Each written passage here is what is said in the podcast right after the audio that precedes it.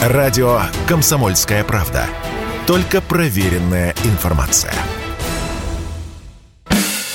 Физкульт-привет, страна! Ведущий, мастер спорта, фитнес-эксперт, автор книги «Хватит жрать и лениться» Эдуард, Эдуард Коневский. Физкульт-привет, страна!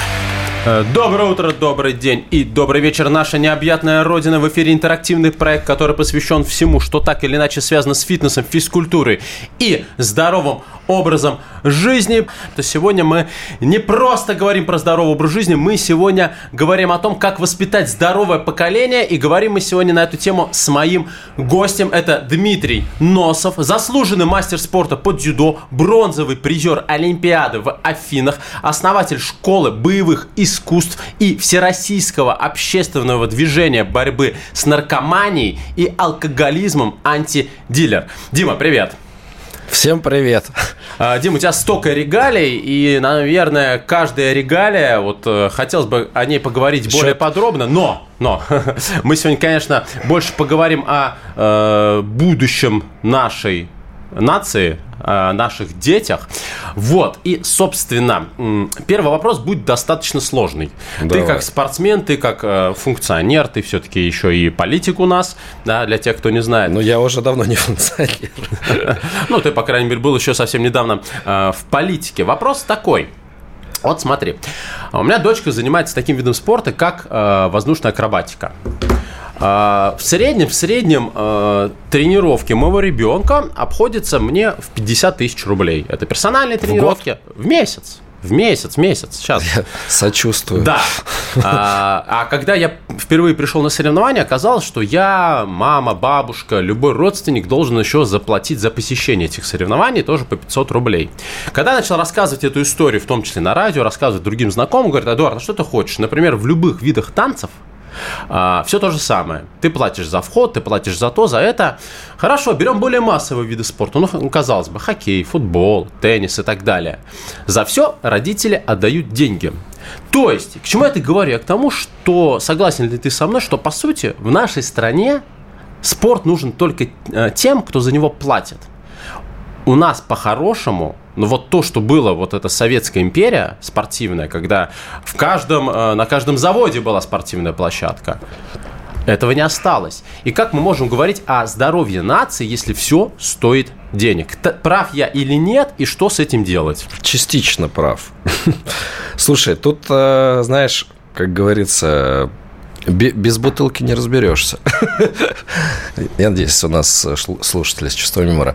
Это вопрос очень тяжелый, и его можно обсуждать часами. Ну, попробуем коротко, конечно, да. А, абстрагируем сейчас от понятия спорт, да. Вернемся, ну, это неизбежно, к политике, да. То есть э, и определимся, мы кто? Мы государство, у нас социализм или капитализм.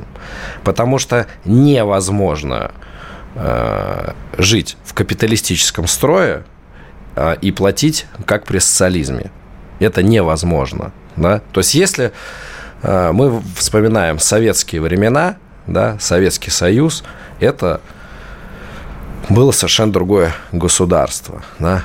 Это все помнят. И услуги ЖКХ, которые стоили копейки, да, это и бесплатный спорт, и учеба, там, э, и искусство, и художественные секции, и, и много чего, потому что это было социальное государство, роль на, ну, вот эту социальную роль на себя брало государство, по сути, это оплачивало. Сейчас государство пытается это изображать, да, ну, очень пытается. Но это невозможно все закрыть, потому что ты не можешь создать, допустим, в отрасли спорта, ну, какую-то вот отдельную вот такую вот э, поляну, так скажем, да, Потому что все равно спорт взаимодействует с теми же услугами ЖКХ, с теми же тарифами, с теми же налогами, зарплатами и так далее, и с другим э, социумом. И выделить какое-то вот отдельное и сказать, что вот здесь все должно быть бесплатно, это очень сложно. Бесплатно никогда не бывает. Это все иллюзия. За тебя всегда кто-то платит. Да? То есть, еще раз возвращаясь в Советский Союз, за тебя это платило государство, по сути. С налогов? Да. И не, нет, в Советском Союзе платило не с налогом, потому что не с налогов. В Советском Союзе, по сути, государство платило от продажи тех же нефти, э, те, того же газа, каких-то ресурсов, военной техники там и так далее, да, из денег, которые зарабатывало государство, все было государственное, все предприятия, много сельского хозяйства там и так далее. Тот же Норильский никель какой-нибудь. Ну, и государство это компенсировало. А сейчас вот сейчас, например, с чем мы сталкиваемся? У меня работает, у меня 10 школ работает. 10 школ. Ни одного спортсмена нету сети школ своих. Там больше двух-трех. Нету. А, и в эту тему-то я как раз и погружен. И сейчас еще занимаясь вообще с политической там, какой-то нагрузкой и своими ножками протоптав десятки тысяч километров по маленьким деревням, селам, маленьким городам и так далее, зная, э, что там происходит, общаясь и с губернаторами, и с сельскими жителями, и с главами районов и так далее. Вот я тебе могу сказать, система сейчас не, не, и не заработает. Вот, например, возьмем какое-нибудь поселение, какой-нибудь маленький городок, маленькое село. Так там люди, то есть если раньше еще там какие-то главы администрации, они хотели, чтобы у них какой-то фок построили, они сейчас не хотят даже. Его содержать надо. То есть изначально все бежали, ой, а можно у нас фок построить, а можно у нас? Такие все хотели хор- хорошего, грубо говоря, для своего населения. А когда начали видеть, что происходит там, где уже построили фоки, да, какая идет нагрузка, сколько они платят за ЖКХ. Сейчас, ну, мы понимаем, мы же все платим за кварплаты, да? Э, сколько сейчас кварплат у нас стоит? Ну, прилично Ну, где-то там прилично. в среднем... 5 тысяч, наверное. 5-10 тысяч рублей, в зависимости от региона, 60 квадратных метров. Где-то вот так возьмем цифру, да, в среднем. А, а зал 600 метров да? То есть, и вот общаясь со многими, как я уже сказал, людьми, приходишь к выводу, что у них э, больше половины уходит просто на, просто на содержание, на отопление. Они даже э, людей не могут туда столько нагнать, и там занимается 20 человек, а стоит это все отопить там и так далее. И то есть, еще раз повторюсь, это такая большая государственная проблема, да, и поэтому где-то много где, да, там уже начинается, э, открыто говорят, что ну, на Синане вы сами поедете.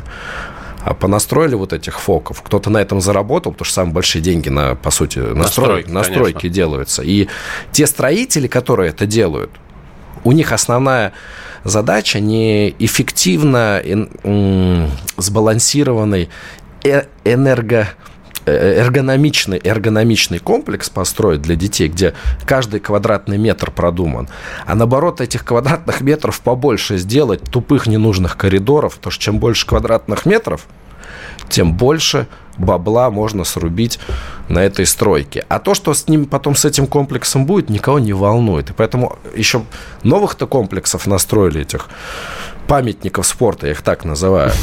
Да, потому что там реально это очень дорого. А, и получается, что из этого строительства такая и сейчас огромное количество бюджетов в регионах, везде, уходит на их содержание, вместо того, чтобы давать зарплаты тренерам и возить детей на соревнования.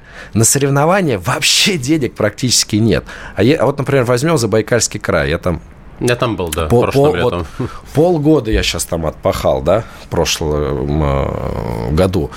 Вот задумайся, Забайкальский край, э, миллион человек населения, территория колоссальная, там по э, тысяче километров вдоль и поперек, даже больше, да.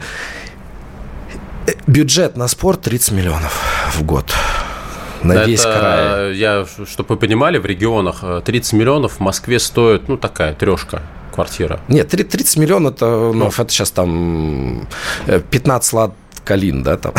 Ну, можно и так сказать. А это, это же копейки. Это, это на все виды спорта, на соревнования. И там, э, ну, это, это, это я сейчас говорю, я смеюсь, это смешно, но это, это на самом деле... Это, это больно. трагедия. Это больно, конечно. Но, но без смеха на это по-другому не, не, не, невозможно смотреть. Так вот, некоторые виды спорта, у них бюджет, ты готов? 121 рубль. Хотел сказать 500. То есть там есть и такие, 121 рубль на год. Что это? Кепку купить? Я не знаю, что. А, у многих видов спорта, у них бюджет там... Ну, то, что не только же олимпийские виды спорта есть, разные же виды спорта. У некоторых там э, бюджет... 120, 150 тысяч. Вот, по-моему, Федерация дзюдо, у них там бюджет был, ну, ну меньше миллиона. А что такое тоже Забайкалье? Ну, чтобы ты понимал, билеты до Москвы самые дешевые – самый дешевый. Это 20 тысяч, по-моему. 30 тысяч рублей. 30 тысяч рублей. Это самый дешевый туда-обратно слетать. То есть куда ты, то есть это э, отправить один раз ребенка с тренером и все. Об этом и многом другом мы поговорим с моим гостем Дмитрием Носовым, заслуженным мастером спорта по дзюдо, буквально через э, небольшой перерыв. Э, задавайте ваши вопросы Дмитрию WhatsApp, Viber, Telegram и смс по телефону 8 967 200 ровно 9702. 8 967 200 ровно 9702. У нас сегодня очень интересная тема, поэтому пишите, задавайте вопросы и оставайтесь на радио «Комсомольск» «Комсомольская правда». Радио «Комсомольская правда». Никаких фейков, только правда. Физкульт-привет, страна!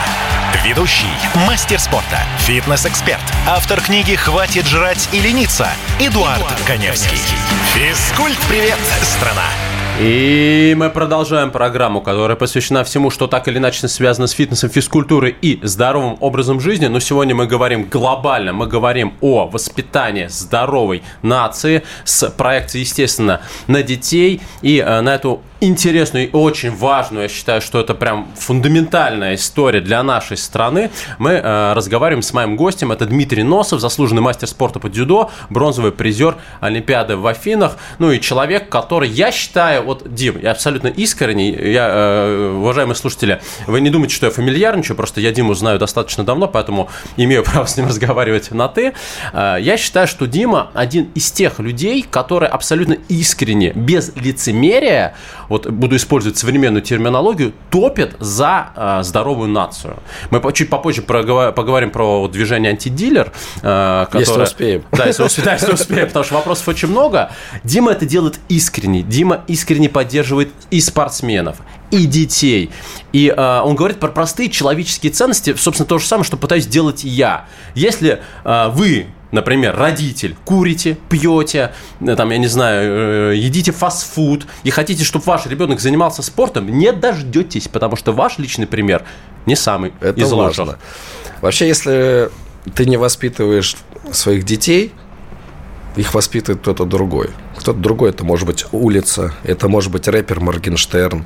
О, да. Да, там и так далее. Который наконец-то признан иногентом. Да, это вот благодаря нашей, даже не, не поверишь, какая, не представляешь даже, какая работа была проделана, сколько было закрытых разных совещаний с силовиками, документов подготовлено, и просто 95% того, что де- делалось, э, ну, я не могу это оглашать.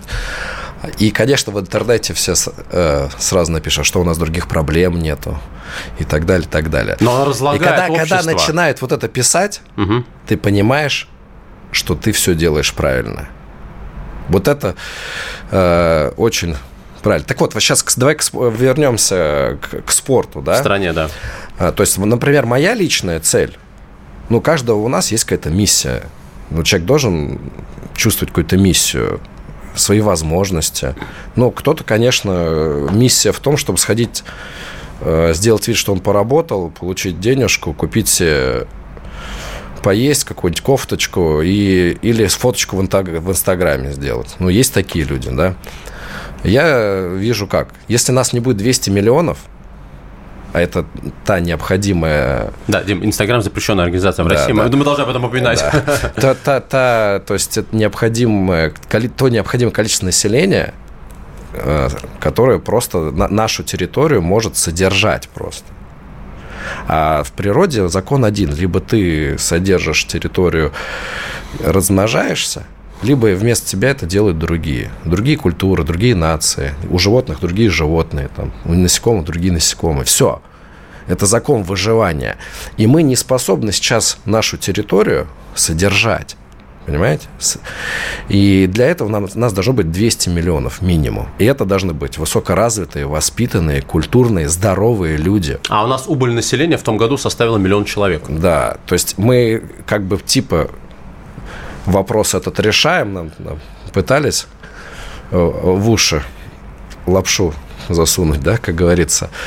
Но мы все понимали, что это за счет мигрантов много было сделано. Надо поднимать свою... Что не всем нравится. Да, надо поднимать свою рождаемость. Женщины должны рождать, рожать, а женщины будут рожать от мужчин, от которых они хотят рожать. А где мужчины? А, и у нас долгое время создавалась почва, такие, грубо говоря, опять-таки про этого дебила спорнем, а Лишерку Моргенштерн, да, а, что вот они кумиры молодежи, это же государство создало. У нас столько великих спортсменов, столько интересных деятелей. Чьи фамилии они не знают. Искусства. Вот государство должно было заниматься пиаром этих людей, да, а параллельно, параллельно создавать условия. Да, вот мы э, перед этим разговаривали, какие дорогие э, секции у нас стали, там, так далее. У меня у самого 10 школ, и меня за деньги – потому что я все делаю сам. Я с государством, я сколько бился в государство, всегда было это бесполезно. Э, поэтому я понимаю, что время уходит, а надо работать над воспитанием молодежи. Буду открывать такие школы.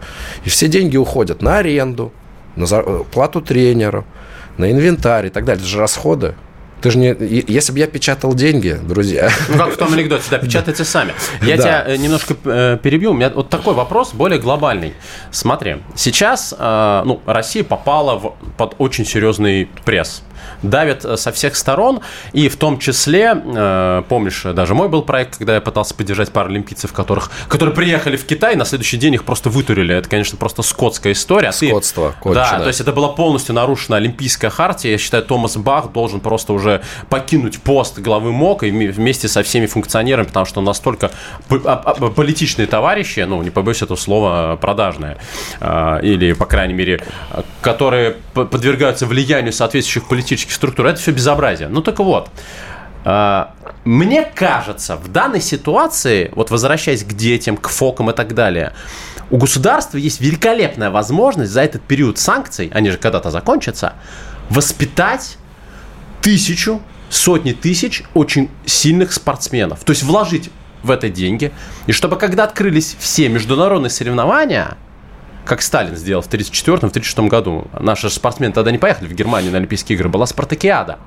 Но Сталин создал вот этот культ здоровой нации, что все занимаются Но спортом. Почему на это сейчас не выделить деньги? При, спо- при Сталине, при Сталине э, у нас доля потребления алкоголя на человека составляла менее двух литров.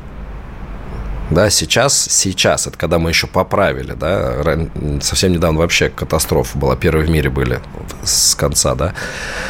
То есть сейчас около 10 литров. В месяц?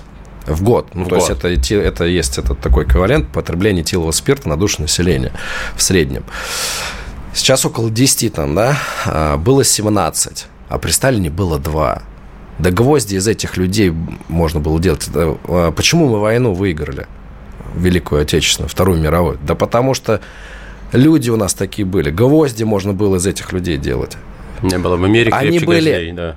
Они были идеологически подкованы. Они верили, срывали с места, а, родину осваивали, да, комсомольские стройки с горящими глазами. Да, идеология другая была. Даже э, вот в мыслях не могло быть, даже при, просто подумать казалось нереальным, что может какое-то чудовище а там Алишерка или какая-нибудь инстасамка или еще какие-нибудь вот эти... Звучит даже мерзко. Да, то есть, что такое вообще возможно. То есть, это, это дьявольщина. Хотя коммунизм, по идее, это вообще, э, ну, не религиозная история, но это, это вообще дьявольщина даже для коммунистов бы было. То есть, это, это просто пуля да, в голову будущее своей страны. Как можно это вообще допускать до детей? Почему часть а потом, этой знаешь, политики как... сейчас да, нельзя а перенять? А сейчас знаешь, что говорят? Многие начинают говорить, не надо детей ограждать, они все равно узнают. А, вот это да. Да, вот это, это, это, когда это люди говорят, это дебилы сразу, просто дебилы. Ну, это нельзя даже их слушать. Ну, давайте тогда с пеленок сигарету э, сувать в зубы, да, давайте порнографию включать малолетним детям вместо лунтика. Но они же все равно это увидят, ну, какая разница. То есть, это идиоты говорят. То есть, есть... Растлители это говорят. Есть определенные, ну, уже давно сформировавшиеся тысячелетиями э, уставы, грубо говоря, законы э, воспитания, когда, в каком возрасте, что ребенок может открывать. Ну вот когда вот, не зря же 18-21 лет об этом дискуссии идут, то есть вот потом можно все, потому что уже психика сформировалась, потом делай свой выбор. Но если это в 5 лет ребенку начать э, показывать насилие, наркотики и так далее. Все, это же не зря, не, не зря же об этом все всегда говорят. Ребенок не должен видеть насилие. А сейчас вот появляются такие люди, и государство им, главное, способствовало вот этих просто чудовищ на Первый канал приглашали не олимпийских чемпионов, а вот этих вот. Сам, само же государство пропагандировало. По сути, слава богу, сейчас руководство уже поменялось. И я надеюсь, будет меняться и идеология, и, конечно, подход государства должен. Нужно спуститься прямо к людям. Да? И если мы берем спорт, Сейчас невозможно сделать спорт бесплатный, в смысле, что все бесплатно было, да? Э, можно сделать дотации. И, и есть деньги, вот, например, реально молодцы и Собянин, и Воробьев, они запускают программы софинансирования, то есть они выделяют деньги из бюджета, например, на такие программы, как э, актив, Московское долголетие. Московское долголетие, да, то есть э, пенсионеры, они могут приходить, тренироваться, тянуться, и власть доплачивает за каждого, там, по-моему, 150 рублей, если не ошибаюсь, за тренировку. Вот. Это в Москве, а в улан да? Нет, так я и говорю, что вот это надо выделять бюджеты, потому что все равно надо будет и коммунальщик платить, и тренеру должен зарплату, ну, с чего-то надо платить. И чтобы населению эти услуги были бесплатные, да, вот этим людям надо, ну, у кого есть там уже спортивные секции, давайте, во-первых, Эдуард, давай заполним те секции, которые уже есть, хотя бы. Не надо ничего нового строить. Давайте то, что есть, заполним. Найдем... В тренеры же многие не хотят идти работать в регионах. Ну, потому что там денег нет, зарплаты нет, они же люди тоже жить хотят. Или, например, вот тоже Забайкалье возьмем, людям зал закрывают наоборот, потому что у нее там окно не там находится. А, Дим, э, прерву тебя. У нас сейчас э, выпуск новостей. Радио «Комсомольская правда». Только проверенная информация.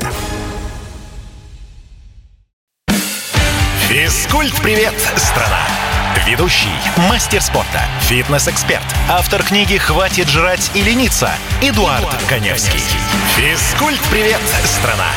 И у нас завершающий подход в утренней программе, она же дневная, она же вечерняя, в зависимости от того, где вы слушаете э, радио «Комсомольская правда». Проект, посвященный всему, что так или иначе связано со здоровым образом жизни. Сегодня у меня гость, заслуженный мастер спорта, э, бронзовый призер Олимпи... Олимпиады в Афинах э, Дмитрий Носов по дзюдо, естественно. Мы сегодня говорим на очень важную, я бы сказал, животрепещущую тему. Это о том, как, э, ну, по сути, воспитывать здоровое поколение э, наших детей.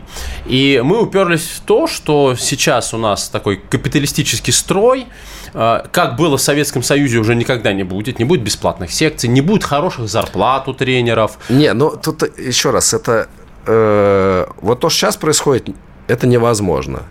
То есть либо платят родители, либо государство. Ну, то есть по-другому невозможно. Если государство не платит, а существовать надо, поэтому вот мы начинали с акробатики и с танцев. Там они придумали, вот особенно если бальные танцы брать, это, я считаю, молодцы, крутую систему сделали. То есть у них система такая, приходит новичок, ты новичок, ты никто. А есть мастер, это человек, который там потратил, ну, к примеру, 10-20 лет. Это мастер, он потратил свое знание, и ты у него берешь знания, он тобой делится знанием, ты за это платишь. Ты же платишь сантехнику, если он пришел тебе там, или парикмахеру, если он тебе прическу делает, да, там. Здесь то же самое. И поэтому у них чем выше уровень, у них есть градация, определенная там цена вопроса. То есть, если у тебя там супермастер, это, грубо говоря, 100% э, денег. А если там меньше мастер, там, да, то 50%. И на соревнованиях. И эта система самоокупаемая. Там все, сразу попадая в эту систему, понимают, что он сейчас натренируется, он станет гранд-мастером, и он будет зарабатывать хорошие деньги. Но это как вне спорта система. Ты сначала приходишь, ты учишься, потом становишься мастером в своем деле и зарабатываешь деньги. Вот. Э, везде эту систему, наверное, сложно сделать. Поэтому еще раз это я расшифрую, почему в танцах тогда. То есть или государство платит, или люди. Я считаю, что нужно все равно государству нести нормальную нагрузку, потому что вкладываясь в детей, в правильное воспитание, в спорт, ты вкладываешься в будущее. Ты будешь иметь меньше наркоманов, да, ты, ты будешь иметь правильные кадры, э, высокопрофессиональные, воспитанные, культурные, дисциплинированные там, и так далее. Да, это, это совершенно другое, вот как возвращаясь, мы говорили перед Второй мировой войной, войной качество людей, из которых можно было делать гвозди. Да? Сейчас наши, к сожалению, молодежь там в большинстве работать не хочет. Это, это вообще а, беда. То, то есть, э, беда. вспоминая там мою молодость, мы это, э, я, да я в школе подрабатывал. Да мы ночами работали. Ходили, Ходили эти гаражи чистили да. в школе студентами где-то подрабатывали. А сейчас каждый студент считает, что он должен стать блогером, сразу зарабатывать миллионы, а пойти в Макдональдс работать для начала или курьером. Бывший. Бывший Макдональдс, да. А, то есть это не его, это западло. Понимаешь? В то же время приезжают люди из Средней Азии, и все это ниша за, за, занимают и рожают. И уже в роддомах у нас там э, жители из других государств больше половины составляют, да, там, ну, там, возьмем наши мегаполисы. Так вот, поэтому что нужно делать? Потому что мы сейчас там говорим о проблемах, всем же нужен ответ, что делать? Государство, выделите бюджеты э, и направьте их на человека в спорте – на человека из спорта. Знаете, кто этот человек? Это тренер. Все. И все будет хорошо. У тренеров нищенские зарплаты Дайте в регионах. деньги Это тренерам. Правда. В каждом регионе, почти там в, в, в каждом, грубо говоря, населенном пункте всегда есть тренер-энтузиаст, который болеет за дело, но который даже детей на соревнования не может вы, вывести, денег нет. Просто дайте эти деньги в виде дополнительных программ, субсидий. Просто скажите, за каждого ребенка будешь получать, там, грубо говоря, за тренировку 100 рублей. Он 20 детей наберет, это 2000 за тренировку. Вообще здорово для села. Это станет престижной работой. И вы, и вы закроете многие вопросы. Э, тренер сам найдет... И дети будут заняты, самое да, главное. Да, и тренер сам найдет, где ему там зал подлатать. И инвентарь, если что, сам где-то найдет, сам сколотит. И были бы деньги. Вот самое главное, услышьте меня, кто вот может сейчас там из государственных чинов слышать. Хватит строить вот эти огромные дворцы спорта, которые потом бременем ложатся на все бюджеты. Просто давайте освоим то, что у нас есть, и восстановим то, что у нас есть. Хотя бы. И дадим деньги непосредственно тренерам вот эти деньги дайте тренерам. Все. И все, ну, ну мы перейдем на совершенно другой уровень. Выделите какой-то бюджет. Например, мы в Красноярске, мой фонд, делал турнир по, по футболу. Я люблю футбол. Я на него потратил около 200 тысяч рублей. У меня было 80 команд. Ох ты. А знаешь, какая идея? Вообще простая. Там тут же всякие чиновники пытались присоседиться, они параллельно турнир делали за миллион рублей. А я сделал следующее. Говорю, ребят, 100 тысяч рублей за первое место. Э, просто образуйте команды, друг другу забивайте стрелку во дворе – Одна игра выездная, одна у себя. Снимайте это на видео, выкладывайте на сайт. И я потратил по тем временам 50 тысяч рублей там на страницу ВКонтакте и 20-30 тысяч там администратору и какие-то расходы. То есть всего мне вышло 200 тысяч рублей создать систему самоорганизующуюся в городе Красноярске. И все лето дети играли 80 команд. 80 команд, 450 человек, понимаешь? За 200 тысяч рублей. Все. Если бы это делали чиновники с их подходом, то такой турнир стоил бы минимум 10 миллионов. Минимум, понимаешь? Опять куда-нибудь ушли. Да, на новые ботинки. За мэра, да, Порш Панамера, как то песня. А, слушай, еще очень важный вопрос, потому что опять а, мне нужен а, и твой взгляд, я думаю, что слушатели меня поддержат. А, мы сейчас еще живем, вот мы говорили про Моргенштерна, про прочих фриков, которые уродуют нашу нацию. Но дело же не в этом. Дело во взрослых. Мы живем сейчас в век безразличия. А, например, вот вспомни наше детство, ну, грубо говоря, 90-е годы. Вот если э, хоть один любой взрослый увидел ребенка с сигаретой, он сразу, он мог и подзатыльник дать, там, взять э, за руку, отвести к участковому, вызвать родителей. То есть э, взрослым было не наплевать на детей. Сейчас ты зайдешь в любой торговый центр, сидят вот, э, реально щенки, посасывают вот эти электронные сигареты, и никто им замечания не сделает. Слушай, мы вот, вот наше движение антидилер сейчас провело колоссальную работу вейп, распространение вейпов среди детей, это прям как зараза была. Конечно, мы ее полностью не искоренили, но поверь мне, мы сейчас э, ощутимый вклад внесли, потому что мы встрепенули все органы, начиная от силовых, заканчивая административными, э, провели несколько тысяч рейдов мы провели. Мы изъяли этой продукции там просто миллионами, да, и параллельно сигареты. То есть, например, в той же Москве нелегальных точек, безакцизных, как непонятно, что там продают, и, и продают детям, было просто, чтобы ты понимал, в Москве около 500. Просто у каждого... В современной Москве. У каждого метро. И такая ситуация там во многих городах России. У нас самая вообще до сих пор жесть происходит в Ростове. Ростов папа, да, то есть там, там, там вообще по понятиям все такое ощущение. То, то есть там на наше вот движение, ребята, антидилер... Сигарета есть, себе найду, да. Вызывают э, полицию, да, э, и снимают все на видео. Вызывают полицию, снимают эти киоск, этих видео, можно вот зайти, посмотреть, их уже тысячи. И через пять минут, пока полиция еще не приехала, срочно весь табак эвакуируется. И когда только эвакуируется, прям владелец звонит, типа, все, я все убрал, приезжайте. И приезжает полиция, говорит, а здесь ничего нету.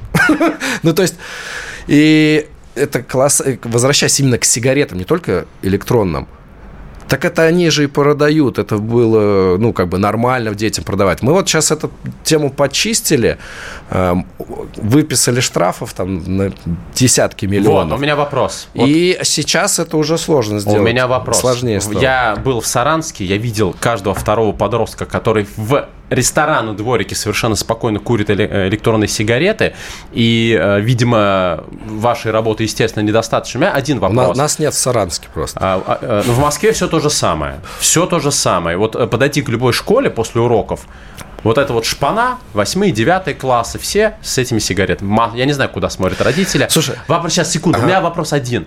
Почему? Это же можно решить глобально. Так я же Уголов, говорю... Уголовная ответственность. 10-15 лет. Да как... не, не, ну не, почему не, нет? За продажу. Продал, Эд, сел. Эдуард, ну Эдуард. почему нет? Ну, во-первых, если за все вводить уголовную ответственность, мы сойдем, ну, ну не за самом... все, но здесь дети. Да нет, делается проще. Не надо уголовной ответственности, достаточно, вот как в Америке, да, а, там лицензия на человека, на продавца и так далее. То есть, если вот у нас как происходит? Пришли, продавец продал, а что, я ничего, я вот не сказали. А, и начинает искать владельца. А владелец там, понимаешь, да, там... На бале. Да, там или еще, ну и все, и все, и все умерло. Начали водить уголовку. Дело сдвинулось с места, да. А есть еще проще. Ты продал, тебе миллион рублей штраф. Все. Почему ну, этого не сделано? Очень быстро, у нас 30 секунд осталось. Ну, вот так вот, много чего не сделано. Но, общем... Когда, знаешь, в нашей стране, когда нужно, все делается очень быстро. Значит, это пока не нужно, к сожалению. Есть другие приоритеты. Я обращаюсь ко всем органам власти. Услышьте нас, услышьте Дмитрия Носова. А, наша нация будущее это, собственно, будущее страны. Давайте, наверное, уже обратим внимание на детей и подростков, чтобы они занимались делом и, в конце концов, решить хотя бы проблему с электронными сигаретами. Дима, большое спасибо. А, у меня в гостях был Дмитрий Носов, заслуженный мастер спорта по дзюдо, бронзовый призер Олимпиада в Афинах. Мы с вами услышимся традиционно ровно через неделю. Ну и, конечно же, оставайтесь на радио «Комсомольская правда». Пока, Дима, пока. Всем добра. Физкульт-привет, страна! Ведущий, мастер спорта, фитнес-эксперт, автор книги «Хватит жрать и лениться» Эдуард, Эдуард Коневский. Физкульт-привет, страна!